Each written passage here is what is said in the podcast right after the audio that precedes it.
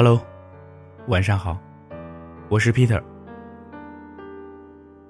今天的这个故事呢，名字叫做《消息已发出，但被对方拒收了》。这也许是世界上最让人难过的系统提示了。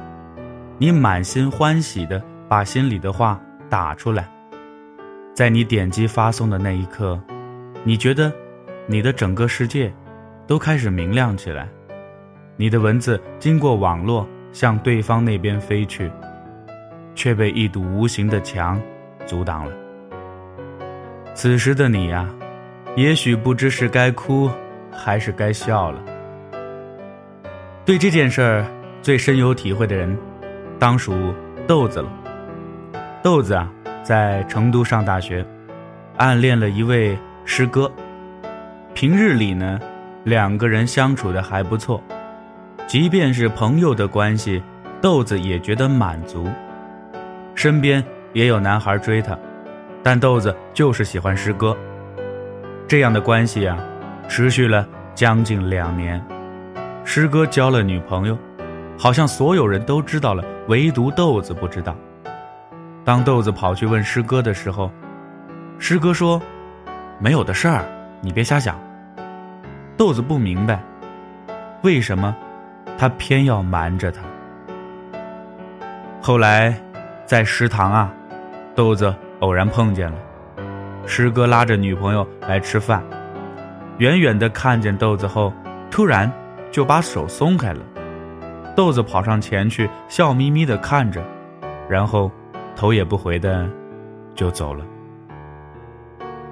晚上的时候，豆子趴在床上睡不着，想着给师哥发条信息，心想着别让人家有负担呢，买卖不成仁义在嘛，掏心掏肺的打了好多字，无非呢是想祝师哥白头偕老。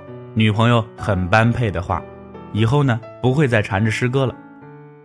点了发送，才发现，师哥早就把他拉黑了。豆子盯着屏幕，眼泪噼里啪啦的往下掉，心里啊委屈的不行。豆子呢就跑来问我，为什么明明师哥不喜欢他，但又不拒绝他呢？我说。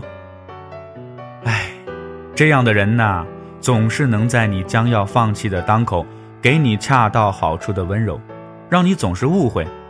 其实啊，这个人并不爱你，只是对方喜欢这种你爱他的感觉而已。故事呢，说到这儿就结束了。我相信很多人呐，都碰到过类似的人。那么，Peter 老师呢，还想再多说几句啊，这种人呐。他，会时不时的撩拨你那颗真挚而又热诚的心，让你呢充满期待，小鹿乱撞。这就可以让你心甘情愿的为他提供捷径，做任何事儿。